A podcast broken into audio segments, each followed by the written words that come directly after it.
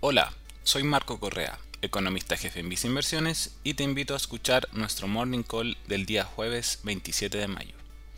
Durante las últimas semanas, la renta fija nacional ha mostrado caídas en su valor debido a un alza en las tasas de interés. Entre los factores que podrían explicar lo anterior, destacamos el proceso de retiro de los fondos previsionales por parte de los afiliados a las AFP y compañías de seguro, situación que lleva a una venta forzada de inversiones en renta fija por parte de estas instituciones. También destacamos la posibilidad de rebajas transitorias en el IVA y el impuesto a los combustibles, lo que ha generado alzas en las tasas de bonos en UF ante el riesgo de un IPC negativo en el corto plazo.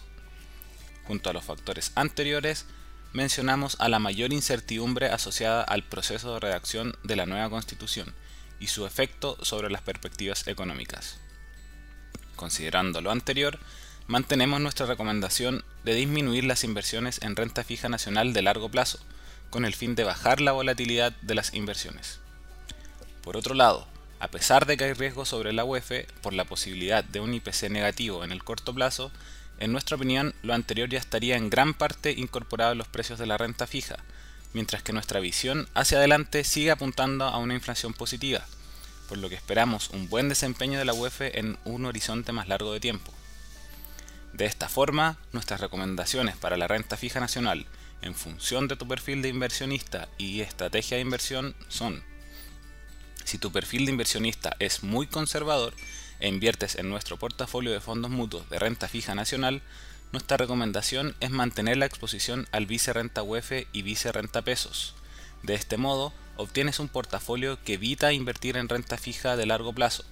por lo que disminuyes la volatilidad de tu inversión y mantienes una exposición hacia la UEF para beneficiarte de un escenario de inflación positivo de mediano plazo.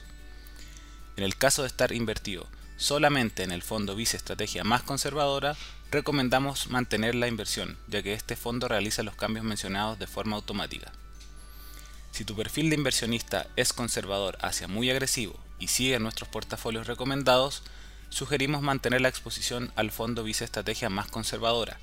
De este modo, siguen los cambios de forma automática. Si estás invertido en nuestros fondos a tu medida de acuerdo a tu perfil de inversionista, te recomendamos mantener ya que estos fondos realizan los cambios sugeridos de forma automática. Finalmente, si quieres saber más sobre nuestras recomendaciones,